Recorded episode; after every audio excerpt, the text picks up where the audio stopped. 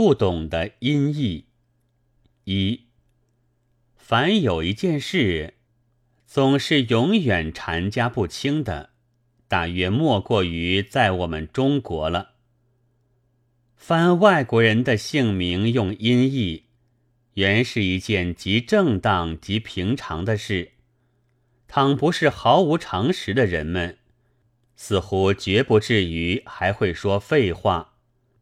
然而在上海报上，我记不清楚什么报了。总之，不是《新申报》便是《时报》，却又有伏在暗地里掷石子的人来嘲笑了。他说：“做新闻学家的秘诀，其一是要用些图介纳夫、郭歌里之类使人不懂的字样的。凡有旧来音译的名目，薛、狮子、葡萄、萝卜、佛、伊犁等，都毫不为奇的使用。”而独独对于几个新义字来作怪，若是明知的便可笑，倘不更可怜。其实是现在的许多翻译者，比起亡古的翻译家来，已经含有加倍的顽固性的了。比如南北朝人译印度的人名阿难陀、什叉难陀。鸠摩罗什婆绝不肯附会成中国的人名模样，所以我们到了现在，还可以依了他们的毅力推出原因来。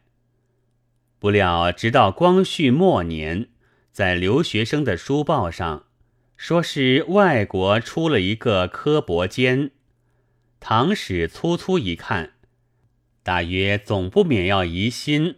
他是科府上的老爷柯仲阮的令兄的吧？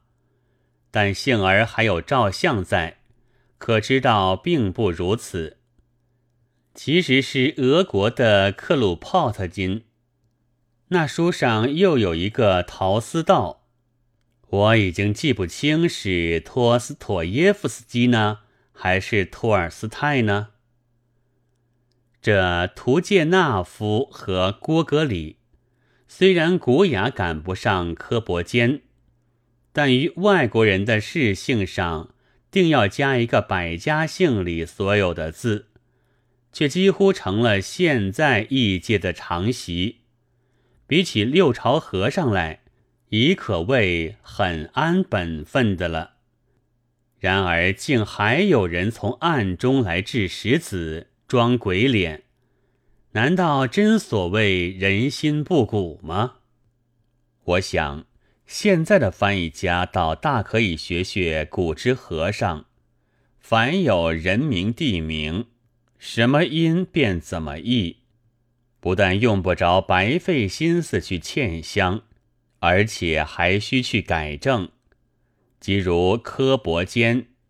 现在虽然改译苦鲁巴金了，但第一音既然是科，不是哭，我们便该将苦改作克，因为科和哭的分别，在中国字音上是办得到的，而中国却是更没有注意到，所以去年克鲁泡特金死去的消息传来的时候。上海时报便用日俄战争时旅顺败将库罗巴特金的照相，把这位无智主义老英雄的面目来顶替了。